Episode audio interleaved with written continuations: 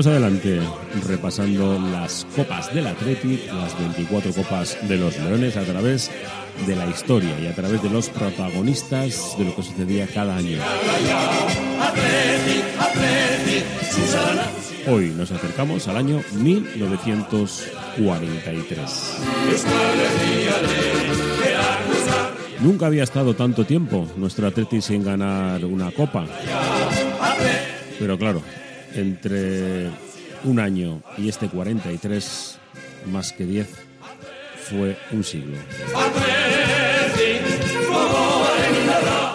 La guerra civil en medio, situaciones políticas incluidas y un cambio generacional obligado, también porque muchos de los integrantes de la plantilla de nuestro Athletic vencedor, 10 años antes, pues habían incluido dentro de la selección de Euskadi, que había tratado de enseñar al mundo lo que estaba sucediendo y conseguir fondos para la República. Pero eso lo iremos contando después.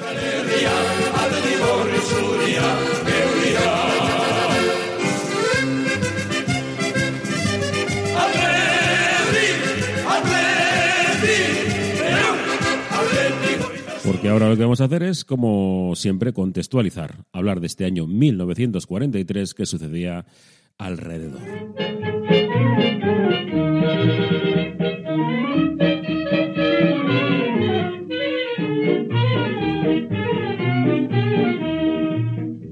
Decirle al señor alcaide, decirle al corregidor que yo por Evidentemente, la música en nuestro entorno, en Bilbao, en Euskadi, pues se hizo así.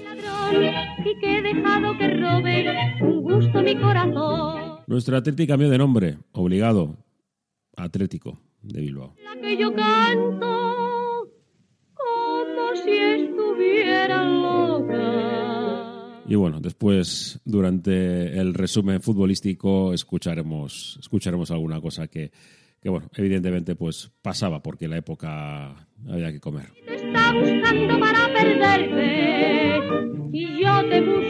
Estamos en el año 1943. Estamos en pleno momento para decidir la Segunda Guerra Mundial. Recordad que fueron muchos los eh, soldados de, de Euskadi que pues, decidieron incorporarse a- en favor de, los aliados eh, pues, a través de, Francia para ir recuperando poco a poco terreno. En este año 1943 todavía había que decidir hacia dónde iba a cambiar el rumbo. En Marruecos, desde el 14 de enero y hasta el 24 de enero, tiene lugar la conferencia de Casablanca en la que Roosevelt y Churchill decidirán el desembarco en Sicilia. También estudiarán un plan común de bombardeos sistemáticos al Tercer Reich. Roosevelt exigirá la capitulación sin condiciones de Alemania. Poco después se concluye esta conferencia en la que deciden desembarcar en Sicilia y exigir la capitulación, como decíamos, sin condiciones de Alemania. Todavía habría que esperar dos años, ni más ni menos, hasta que las tropas rusas entrarán en, en Berlín. Precisamente en Stalingrado, el mariscal de campo Paulus rinde las últimas tropas alemanas al ejército rojo, dando por terminada una de las batallas más importantes y cruentas de la Segunda Guerra Mundial, iniciada el 22 de agosto del año anterior. A pesar del gran patriotismo del pueblo ruso, esta batalla se salda con más de dos millones de muertos soviéticos entre civiles y soldados y la ciudad eh, acaba completamente arrasada.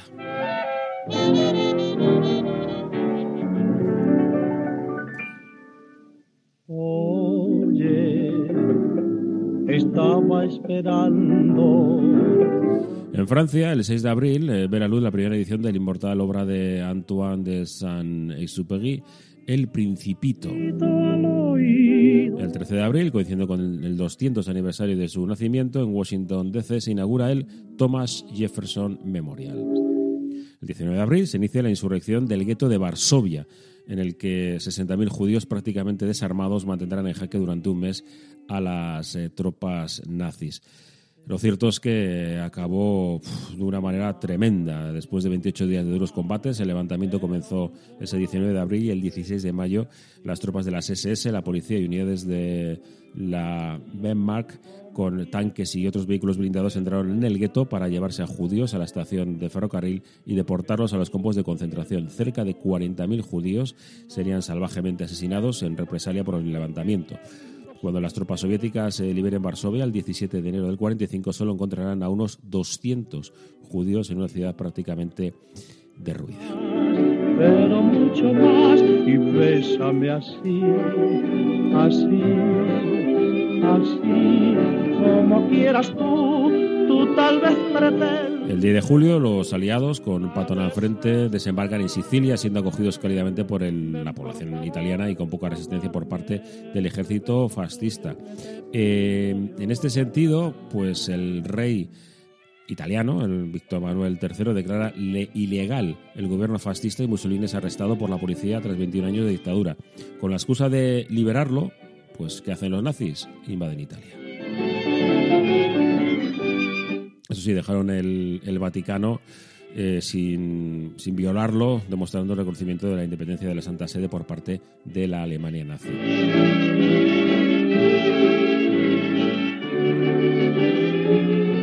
Acércate más y más y más, pero mucho más y bésame Y para ir terminando este año 1943, se abre hasta el 1 de diciembre, el 28 de noviembre, la conferencia de Teherán con Churchill, Roosevelt y Stalin para lograr la cooperación de los aliados durante la Segunda Guerra Mundial y se designa el norte de Francia para llevar a cabo el desembarco aliado con el reciente éxito soviético sobre las tropas nazis y la inminente apertura de un frente occidental. El ambiente es bastante esperanzador entre esos acuerdos. Cabe destacar la partición y desmembramiento de Alemania tras el fin de la guerra, el desplazamiento de Polonia hacia el oeste, la organización de la futuro ONU y el eh, compromiso soviético de declarar la guerra a Japón.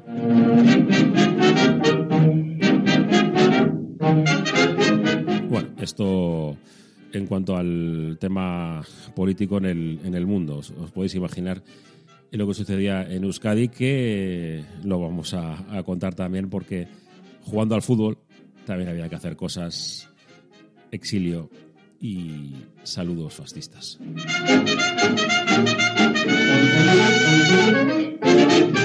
Vamos con lo que sucedía en el mundo del cine y hasta los Oscars perfectamente organizados. Se produce la decimoquinta ceremonia de los premios Oscar. Se le celebró el 4 de marzo del 43 en el Coconut eh, Grove del Ambassador Hotel de Los Ángeles, en California, y fue conducida por Bob Hope. La mejor película fue La señora Miniver. La ceremonia es especialmente recordada por el discurso de aceptación del premio por parte de la actriz Greer Garson, que duró alrededor de seis minutos y que generalmente considerado como el discurso más largo de la historia de los premios.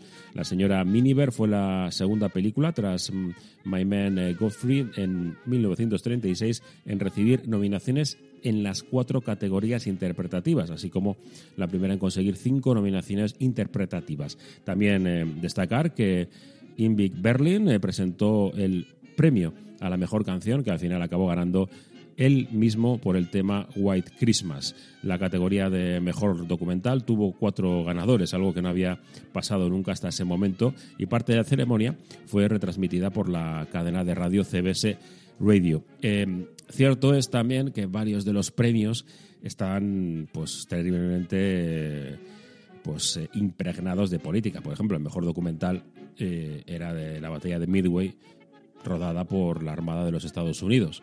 O, por ejemplo, el mejor corto- cortometraje animado era El rostro del Führer. Caricaturizaba a- al Führer, evidentemente, porque, bueno, pues eran tiempos de guerra y había que hacer, pues lo mismo que hacían los alemanes, ¿no? Propaganda.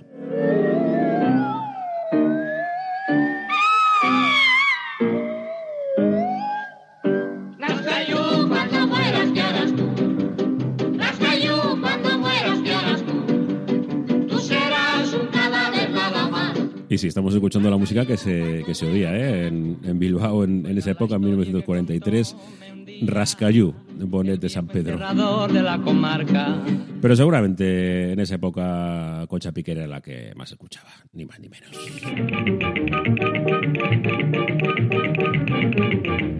Van siete niños, Paco, Paco, van siete niños. Van siete niños, camino de Sevilla. Suficiente, ¿verdad? Vale.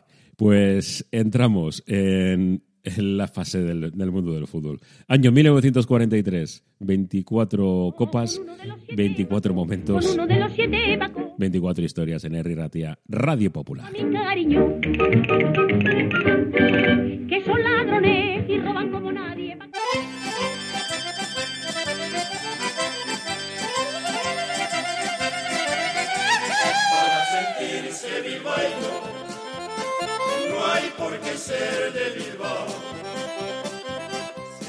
Ser de Tarifa, de Iparralde o cualquier lado, de Ciudad Real o La Rioja, o ser Navarro Sala.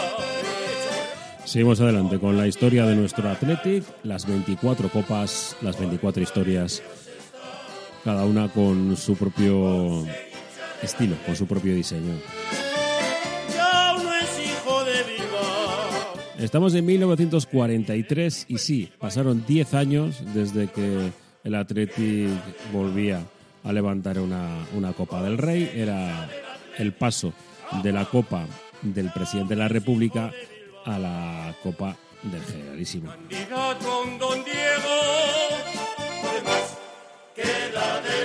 10 años, una vida, una vida absoluta porque cambiaron muchísimas cosas a pesar de que eh, durante tiempos de, la República todavía nuestro Atlético conseguía mm, hacer cosas importantes. La temporada 33-34 eh, llegaba al título de liga, la 35-36 también con el técnico inglés William Garbutt al frente.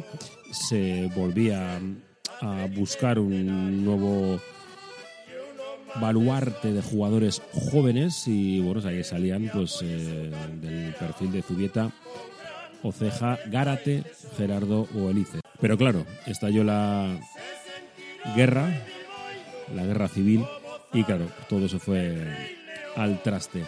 Eso sí, nuestro Athletic iba a perder figuras importantísimas, pero nacía la selección de Euskadi con ese objetivo de conseguir pues fondos para el mantenimiento de la República y también, ¿por qué no?, para enseñar al mundo lo que significaba ser, ser vasco y varios de los integrantes, prácticamente la totalidad de la plantilla del Atleti que se embarcó en esa, en esa aventura que acabaría en el exilio entre México y Argentina. La gira, bueno, fue impresionante por media Europa, por la Unión Soviética, ante más de 100.000 espectadores, pero claro, el Atleti se iba a quedar sin, sin muchos de ellos, que acabarían en el exilio, como Zilaurri, Yaragorri, Muguerza, Zubieta o Blasco. Y bueno, Bata fichó por el Baracaldo y, y, bueno, algunos de los jugadores del Atleti acabaron en la cárcel, como Ispizua y Castaños, cumpliendo condenas por defender la, la República y el concierto vasco. Y bueno, pues eh, incluso en el 38 fallecía en Sastabarra José Luis Justel también en el frente de Gandesa. Lo cierto es que fueron muchos los jugadores que, que tuvieron que ir cambiando y, y por estas circunstancias nuestro Athletic acabaría unos años en, en sequía obligada. Incluso pues eh, muchos eh, acabarían de los jugadores del Athletic en, en la falange e incluso también pues eh, teniendo que hacer cosas que seguramente no les, no les hubieran gustado en, en, otro, en otro momento, ni muchísimo menos. ¿eh?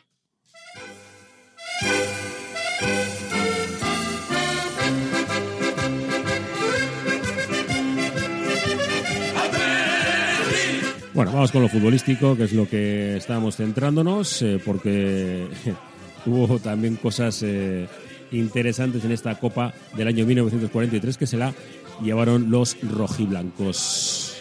Además, se la llevaban en Madrid y frente al Real Madrid, al que, bueno, pues en las semifinales eh, tienen su miga.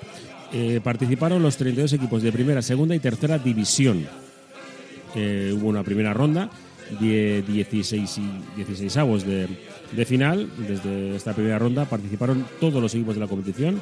En el sorteo los equipos de primera no podían enfrentarse entre ellos, al igual que los equipos de segunda que habían participado en la liguilla de ascenso a primera. Los emparejamientos se llevaron a cabo por proximidad eh, geográfica. Los partidos se disputaron el 25 de abril los de vuelta el 2 de mayo. El partido de desempate Constancia Sabadell se jugó el 4 de mayo y el Deportivo Racing de Ferrol se jugó el 6 de este mismo mes de mayo.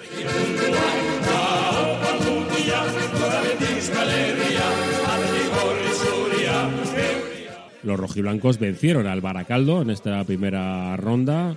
El Baracaldo ganó 1-0 en la Cesarre, pero el conjunto rojiblanco vencía en San Mamés por dos bacalaos a cero, por lo tanto accedía a la siguiente ronda, la de octavos de final, donde se desembarazaba pues sin ningún tipo de, problemas del Castellón. En esta ronda, a partir de octavos de final, eh, todos los emparejamientos se llevaron a cabo por sorteo puro. Los partidos de, ida, eh, el 9 de mayo y el 16 de mayo el de vuelta, y como digo, 8-2 en el global para un Atlético que vencía en San Mamés por 7 a 0 al Castellón y perdía y ganaba 1 a 2 en el partido de vuelta. Posteriormente se llegaban los cuartos de final. Nuestro Athletic vencía al Club Atlético de Aviación, que ahora se llamaba así, el- la filial del Athletic, y bueno, pues eh, un resultado de 2 a 7 global, 1-3 en el primer partido en Madrid y 1-4 en el, en el segundo. O sea que bueno, pues sin ningún tipo de, de problemas en San Mamés con ese 4 a 1. Las semifinales para el Athletic, bueno, pues eh, 1-0 en el partido de día en San Mamés, disputado un 6 de junio del 43 y empataba 2 en Valencia, en un partido muchísimo más igualado. Pero ojo, en la otra semifinal llegaba algo para recordar. El Barcelona Real Madrid de estas semifinales de la Copa del 43 tenía su aquel.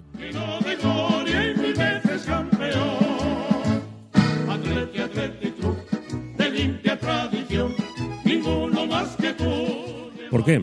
El primer partido, el 6 de junio, el Barça le vencía en las Corts, en Barcelona, al Real Madrid por 3 a 0. Parece que algunos de, los periodistas de, la época pues se arremetieron contra el público catalán. Y os podéis imaginar pues la fobia que había desde la capital del Estado fascista a, bueno, pues a, a la gente de Barcelona eh, trataron de calentar de tal forma el partido de vuelta, pues dando silbatos a, a las personas que iban a llenar el, el campo de Chamartín y llegó un momento en el que hasta la policía militar entró en el vestuario, tanto del árbitro como de los jugadores del Fútbol Club Barcelona, en este caso Club de Fútbol de Barcelona, en el que les decían que tenían que, que dejarse ganar, tenían que jugar sin muchas ganas. Sucedió que, claro, estaba todo tan caliente que hasta el guardameta del Barcelona se tuvo que alejar de su portería debido a las pedradas que estaba recibiendo. Evidentemente, la policía no, actuó. De hecho, cuando el partido iba 8 a 0 a favor del Real Madrid, los jugadores del Barça quisieron retirarse del terreno de juego, cosa que les prohibió la policía.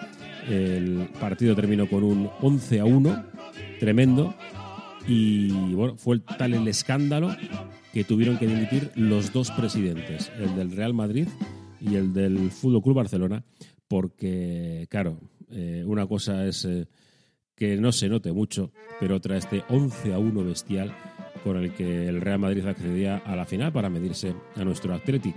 Había mm, cierto respeto en la disputa de esa final, por supuesto. Los clusipeños, que todo es Después de haber contextualizado la semifinal, eh, la final, pues bueno, pues fue igualada. Pero es claro, es que el Atleti tenía un equipazo. Había ya cambiado bastante y teníamos a Panizo, teníamos a Zarra, a Gainza, jovencísimos, ¿eh? muy jóvenes. Y estaba Lezama en la portería. Lo cierto es que Lezama hizo un gran paradón y el partido del Athletic eh, acababa de explicarse. Mira, vamos a explicarlo de una forma distinta, porque lo que vamos a hacer es escuchar la narración del nodo. Sí, así lo explicaba en el año 1943 cómo, cómo fue el partido.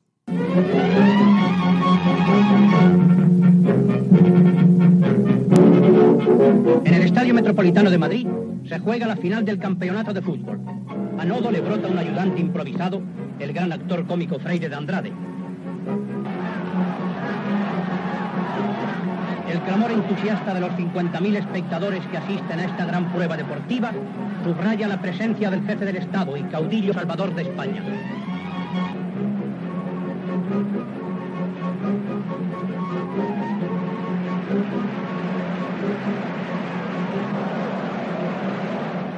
Zarra, acabado el tiempo reglamentario y en la prórroga que se concede, consigue para el Atlético de Bilbao el gol de la victoria.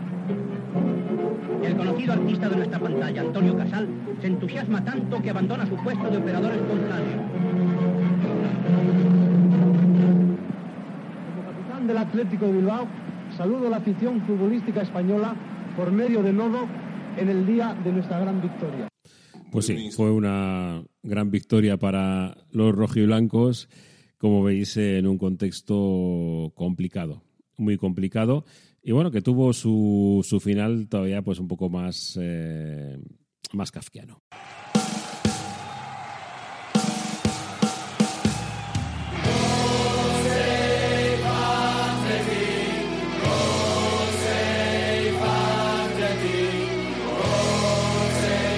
porque durante la recepción a los campeones en el ayuntamiento, el alcalde camarada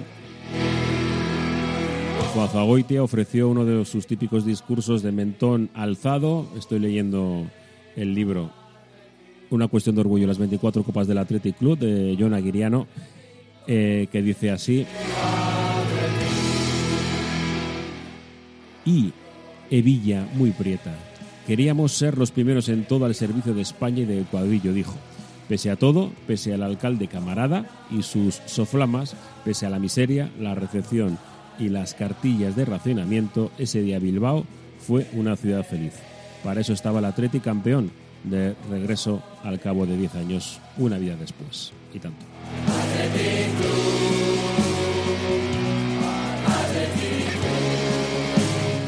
1943.